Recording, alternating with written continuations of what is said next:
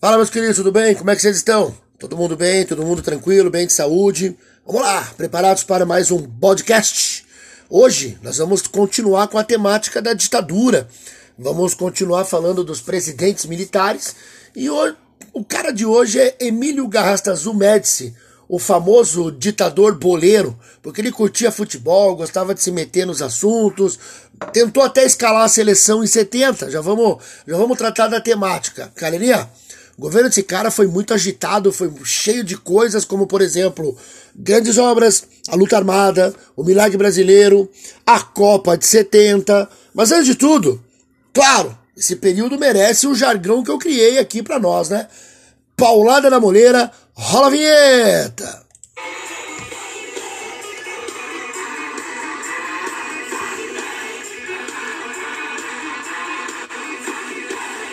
É, meus queridos, vocês sabem já do seguinte, né? Vocês estão acompanhando aqui toda a história, que o AI-5, a partir do momento que ele é colocado em vigor e começa a controlar a produção cultural, calaram a boca da galera aí, né? Deixaram todo mundo quietinho, a imprensa não tinha mais o que falar, os movimentos de repressão se tornaram bem fortes, bem coordenados. E aí, só para você ter um, um histórico rápido aqui, ó, em 1969, ainda no governo Costa e Silva, morre o Marighella, que era o líder de um dos grupos chamado ANL. Sugiro para você o filme, já falei disso no outro podcast, mas vai de novo aí a sugestão, Marighella e um filme chamado Batismo de Sangue, que trata exatamente do contexto ali desse período. Além disso, em 1971, também morre Carlos Lamarca, que era o líder de um outro grupo, de um outro movimento, no sertão da Bahia, também sugiro o filme La Marca, para você ter uma, uma visão a respeito do que aconteceu. E também, durante o governo Médici e o governo do Geisel, nós temos a famosa guerrilha da Araguaia, que até hoje ninguém sabe direito o que aconteceu, a, os, os, arquivos, as informações são bastante contraditórias. Tem um filme também sobre isso, o filme chama-se Araguaia. Então, meu, você tem um, um hall de coisas aí para pesquisar, para ficar por dentro. Hoje também vou sugerir para vocês aqui vários livros, para você ter noção de onde saem as informações, porque você já sabe, né, meu querido? Eu não invento nada aqui não, eu posso até aumentar algumas informações minhas e do minha vivência, mas da história não. Pois bem, calando a boca da galera e tendo o AI-5 debaixo do braço, o governo Médici pôde se dedicar a propósitos mais econômicos, porém, sem esquecer essa, essa, essa repressão. O DOICOD, o DOPS, ganharam muito poder, muita força, e um dos símbolos desse, dessa instituição é o delegado Fleury, que é apontado como o cara que coordenou várias ações, inclusive tem um livro muito bom chamado Autópsia do Medo, que trata da vida específica do Fleury. E um outro muito bom, chamado Memórias de uma Guerra Suja, que é de um delegado chamado Cláudio Guerra, que teria sido, digamos assim, o Fleury do Espírito Santo. Ele narra coisas ali que eu, como professor de história, que li bastante, não tinha noção. É claro que tentaram desacreditar o livro dele, tentaram dizer que ele era maluco, que ele era oportunista. Inclusive, ele fez o depoimento na Comissão da Verdade, criada para investigar e pesquisar os crimes da ditadura e foi completamente desacreditado pelos militares. Cara, leia, porque o negócio é bom. Pois bem, meus queridos, tudo isso marca o período da história Médici e aquela coisa, né? Repressão, tortura, prisões, faz com que você tenha o, o Brasil desacreditado na ONU, porque, pô, lá em 1948 o Brasil assinou a Declaração dos Direitos Humanos. E depois de 20 anos, basicamente, vai contra tudo que assinou, né? Mas vamos lá. Enquanto os terroristas guerrilheiros ou baderneiros, usa o termo que você quiser, né? Não sei qual é o teu viés, mas enquanto essas pessoas enfrentavam os agentes do governo, a população comum, os trabalhadores, os estudantes, aquela galera que estava ali, né, no Brasil, via pela recém-popularizada televisão, que começou a virar modinha a televisão, o famoso milagre brasileiro. Mas peraí, Bodão, o que, que, que foi isso aí? Que negócio é esse? Vamos lá. Esse período compreendido entre 68 e 73 ficou marcado pelo aumento do PIB, Produto Interno Bruto. E eu vou explicar para vocês o que foi isso, mas com dados. Aqui não tem, não tem CPTK não, né? Centro de Pesquisa Tirei do Cu. Aqui não tem isso não. A fonte é o DIEESE. Porque os defensores desse período, eles se apegam só nisso. Eles dizem assim, não, Bodão, veja, prenderam lá os comunistas, né? Eu até aceito. Ah, aí vem essa. Mas na economia eles foram bons. É que nem aqueles babaca que dizem assim: o nazismo foi bom, pena que o Hitler matou os judeus. Cara, não existe nada de bom nessas duas vertentes. Nem na ditadura brasileira, nem no nazismo. Eu vou te mostrar economicamente que não foi bom. Quer dizer, peraí. Foi bom para uma meia dúzia. Ó, presta atenção, dados do DIEESE. O Brasil teve nesse período de cinco anos um crescimento do PIB de 55,84%, uma média de 11% ao ano. E a renda per capita cresceu 42%, uma média de 8% ao ano. Porém, meus queridos, o que é renda per capita? É a divisão do PIB pelo número de pessoas que moram no país. Então você pega lá o valor do PIB, X bilhões, e divide pelo número de pessoas, X milhões. É óbvio que neste país chamado Brasil as pessoas não recebem a mesma coisa, né, meus queridos? É óbvio que isso é apenas um cálculozinho básico, mas olha só, ainda segundo o DIES, houve uma triplicação da dívida externa com o aumento da concentração de rendas. Quer que eu traduza para você? Quem era rico ficou mais rico, quem era pobre continuou pobre.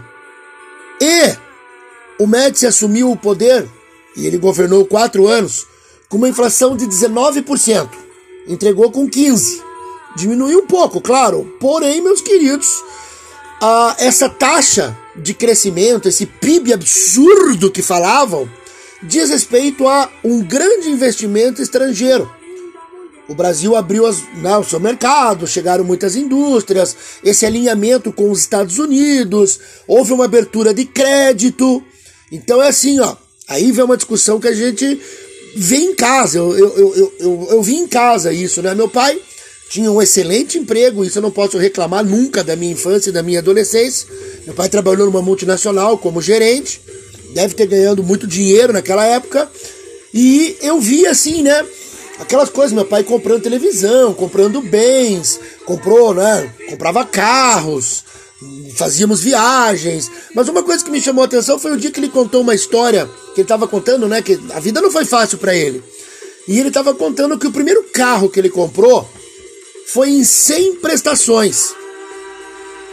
Óbvio que naquele momento eu pensei, putz, mas peraí, 100 prestações? Vamos botar o juro em cima disso? Meu pai pagou uns 5 carros por ter um. Casas, 30 anos para pagar. Então, meus queridos, o que eu quero contar para vocês aqui é que o meu pai, o seu avô e, claro, todo mundo que contrai uma dívida com esse longo prazo, que é o único jeito que a gente trabalhador tem de pagar, ah, não é que a gente está ganhando mais, não é que a gente está ganhando bem, é que a gente tem mais prazo para pagar. Então, o que, que o governo fez naquele momento? O governo aumentou o prazo para o, para o trabalhador comprar seus bens. Então o cara comprava uma televisão em 80 prestações, um carro em 100 prestações, uma casa em 200 anos para pagar, 200 anos é exagero, 40. E aí o cara achava que o governo tava bom. O cara achava, porra, comprei meu carro, comprei minha televisão, comprei minha casa. E esses baderneiros aí dizendo que querem derrubar o governo, tá me entendendo? Tá vendo onde eu quero chegar? Graças a esse eh, milagre brasileiro, as pessoas comuns apoiavam o governo. O governo foi muito esperto nisso, porque é, com esses números e com essa possibilidade de crédito, todo mundo se deu bem. Todo mundo que era, digamos assim, classe média, classe média alta, digamos, conseguiu. Conseguiu comprar as coisas. Então, pô, esse governo tá bom, né, gente?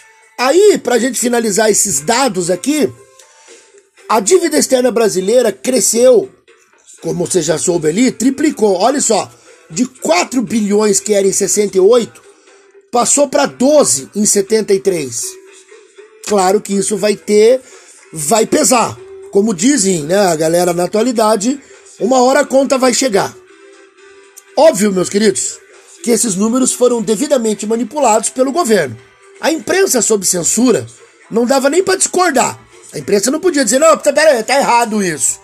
O ministro Delfim Neto produzia números lindos, chegando a determinar que o país era primeiro mundo. Imagine que legal o ministro da Fazenda dizer: somos primeiro mundo. Por quê? Porque o PIB crescente do Brasil é maior do que os Estados Unidos nessa época. Então os Estados Unidos, em média, cresceram menos que o Brasil. Então era óbvio, né, gente? Contra a matemática não há argumentos. Só que você entendeu que os argumentos aqui eram relativos. Porém, a desigualdade e a concentração de rendas eram era tão grande que o presidente Médici disse uma vez: O Brasil está bem, mas o povo vai mal, hein? Ele disse essa frase quando ele fez uma viagem para o interior da Bahia e viu a situação calamitosa que viviam aquelas pessoas. Sem rede de esgoto, sem água encanada, sem eletricidade. E aí ele soltou essa pérola, né, meus queridos? Mas vamos lá. Nesse momento, você deve estar pensando, poxa, professor Bodão, mas cara, o povo não, não, não via essas coisas, o povo não sabia essas paradas. Bom, gente, vocês têm noção da atualidade, né? Os caras que acreditam em fake news, que acreditam que remédio de verme é para contra vírus, uh, o WhatsApp é para cá, WhatsApp é para lá, vacina é ruim, vacina causa autismo. Bom, se hoje é assim, imagina aquela época que você só tinha a televisão, o jornal escrito sob censura para ter informações. Além disso, o governo foi muito esperto, porque o governo criou uma máquina de propaganda muito grande, aliando esses números, grandes obras e futebol. Vou te explicar, vou te explicar. Essa aliança ficou conhecida como ufanismo. Ufanismo é nacionalismo exagerado. Ufanismo é o Galvão Bueno narrando o jogo do Brasil na época dos R's. Ronaldinho, Roberto Carlos, Rivaldo. O cara mais chato da história do Brasil é Galvão Bueno. O cara mais insuportável que existe é esse cara. Eu larguei de ver futebol por causa desse merda aí. Mas tudo bem, deixa pra lá, vamos aí. Pois bem, meus queridos, falando de propaganda bacana, assim, propaganda forte, a imprensa e os cidadãos eram bombardeados com frases de efeito como Brasil, ame ou deixe Brasil, país do futuro, Brasil, país do ano 2000. Cara, quando eu ouvi essas frases, eu era criança, né? Eu nasci em 1972 e na minha cabeça, pô, imagina, eu tinha, sei lá, 5, 6, 10 anos, nós estávamos começando os anos 80, para mim os anos 2000 eram distantes, assim, sabe? Nossa, Brasil, país do ano 2000, achava, caramba, quando eu for grande, isso aqui vai ser maravilhoso. E tinha uma musiquinha, tinha uma propagandinha, que a gente às vezes cantava na escola. Eu não, porque era meio rebeldinho, eu já vacalhava, já me tiravam do couro lá, né? Mas escuta essa propagandinha que era para integrar o povo brasileiro. Escute só que legal.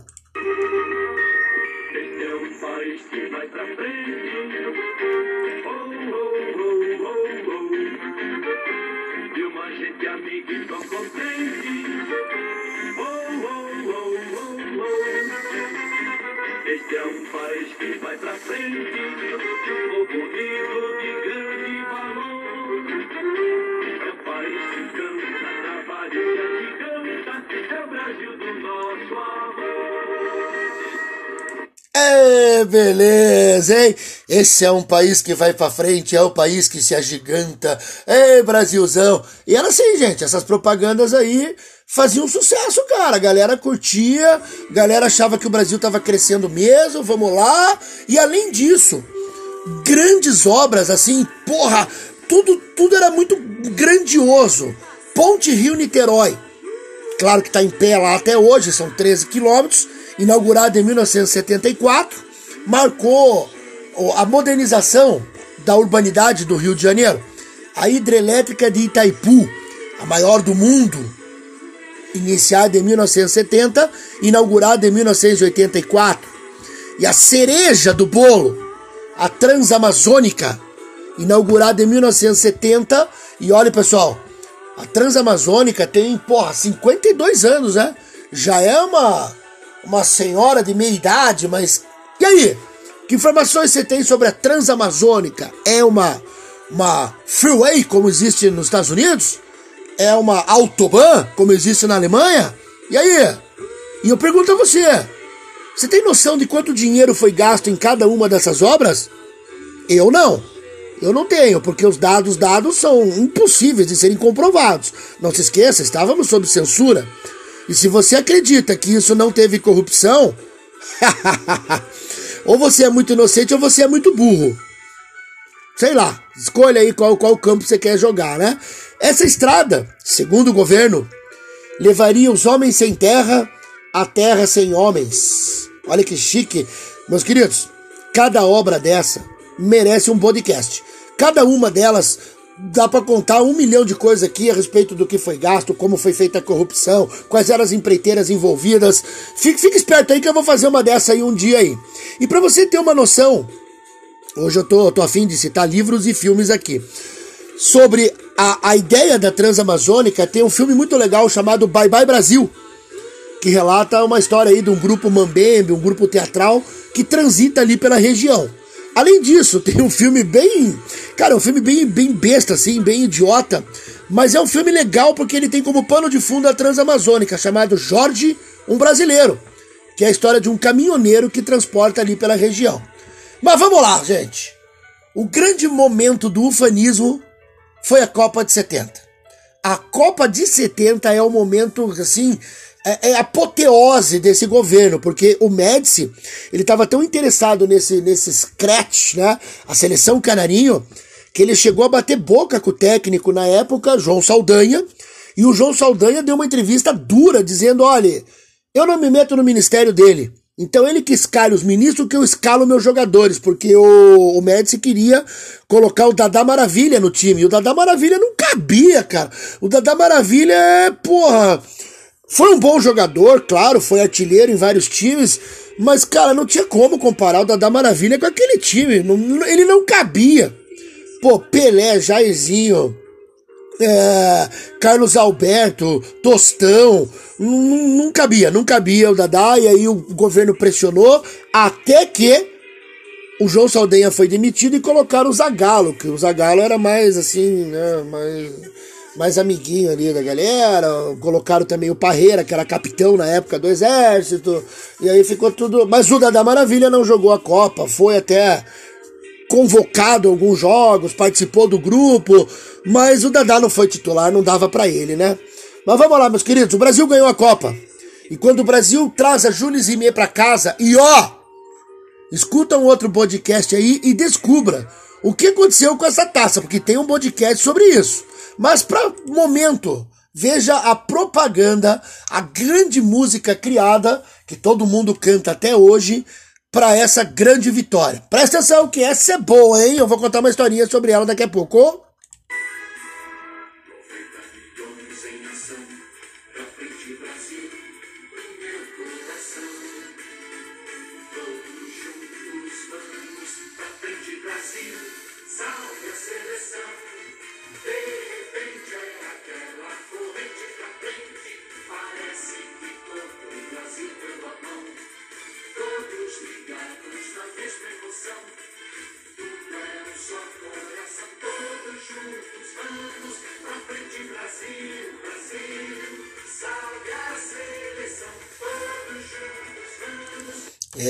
Pessoal, 90 milhões em ação pra frente Brasil. Então, a historinha dos 90 milhões é o seguinte: um amigo nosso, um amigo, colega lá, professor, foi fazer um espermograma e aí ele veio contando pra nós, né, Carol? Pô, fui fazer um espermograma lá, posso ter filho, tô bem pra caramba.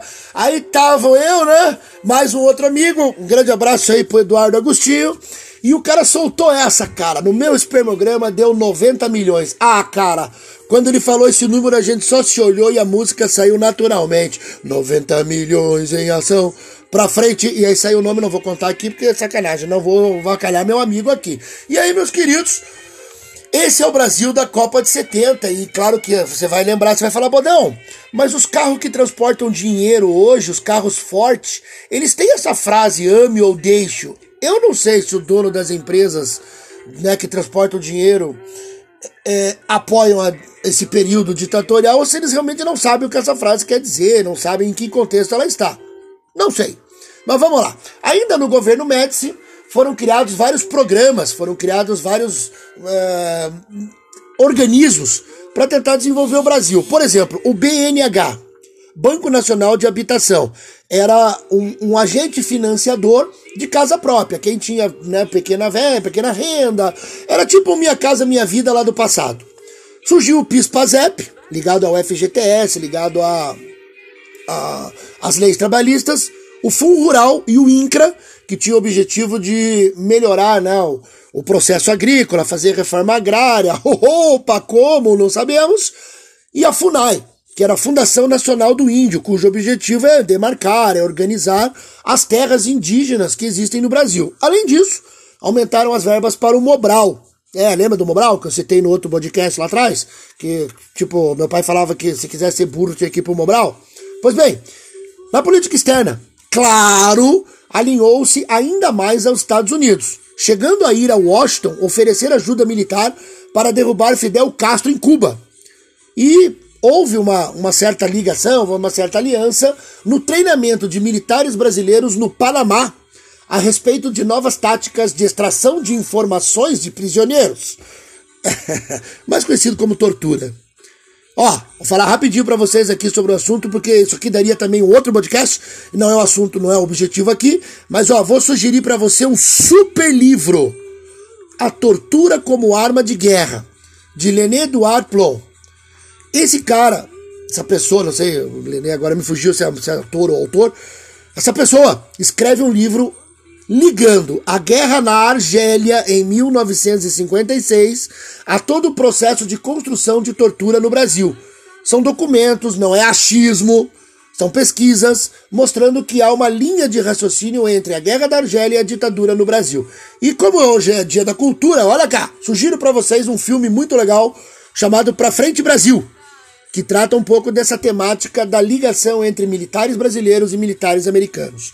E tem um documentário muito, mas muito bom, chamado Boiling Zen, que é sobre a história de um empresário dinamarquês que atuava no Brasil. Ele foi presidente da empresa de gás é, Gasbras e que acabou sendo assassinado durante a luta armada, durante a, né, essa guerrilha que existiu no Brasil, por ajudar, por, por compactuar com a repressão. Cara, tá aí, né? Estão na, está na mesa as, as ferramentas para você poder se, se informar. Pois bem, no campo cultural, mesmo com toda a censura e repressão, a produção foi intensa. Com a criação do cinema de porno chanchada, pessoal, juro, prometo fazer um podcast sobre esse tema porque ele é muito rico. Além disso, grandes obras, obras-primas de Chico Buarque, Caetano Veloso, Gilberto Gil, Mutantes. Puta, a música também vale um podcast. Puta que pariu. Tô parecendo político, né? Prometendo uma porrada de coisa. Só não vou prometer Play 5 pra galera, nem isenção de imposto aí pra comprar figurinha da Copa. Isso, isso não dá pra prometer, não. Não votem político que promete coisa absurda assim que vocês vão entrar pelo cano. É, meus queridos, foi um período rico de informações e polêmicas, e muita coisa ainda nem foi devidamente estudada. Vocês terem noção? Cada tema que eu citei aqui, as obras, a arte, a, os métodos de tortura, daria um podcast em separado. Mas hoje o objetivo é gerar nesse podcast aqui em vocês a curiosidade de estudar mais. Ficou, né? Ficou curiosinho para saber um monte de coisas, né? Em 1974, Médici foi substituído pelo general Geisel, que representava a ala mais moderada dos militares. E aí a gente pode dizer, já que o tema aqui foi futebol, o elenco rachou. De um lado a ala radical, do outro lado a ala mais moderada. Mas isso é um assunto para outro podcast. Isso é um assunto para a gente falar do Geisel. Vocês ouviram ao fundo uma das bandas que fizeram um grande sucesso no período, Secos e Molhados. E para a gente finalizar, curta mais um pouquinho aí do, um rock muito louco aí dos anos 70 e existe uma lenda em torno de Secos e Molhados, porque quem conhece a banda sabe que eles usavam maquiagem, usavam roupas muito muito vivas, cores muito vivas, e reza a lenda que o empresário do Kiss visitou o Brasil e viu uma apresentação de Secos e Molhados, tentou contratá-los, eles não aceitaram. E quando ele voltou aos Estados Unidos, coincidência ou não, surge o Kiss com toda aquela com toda aquela indumentária, com toda aquela maquiagem. Mas pessoal, são lendas da, do rock. Não posso afirmar que isso é verdade. Eu li num livro sobre a história do rock e o próprio autor disse que não tinha provas disso. Bom, sabe como é que é, né? Vou terminar aqui como aquele personagem do Alto da Compadecida. Não sei, só sei que foi assim. Um abraço e até o próximo! Uh!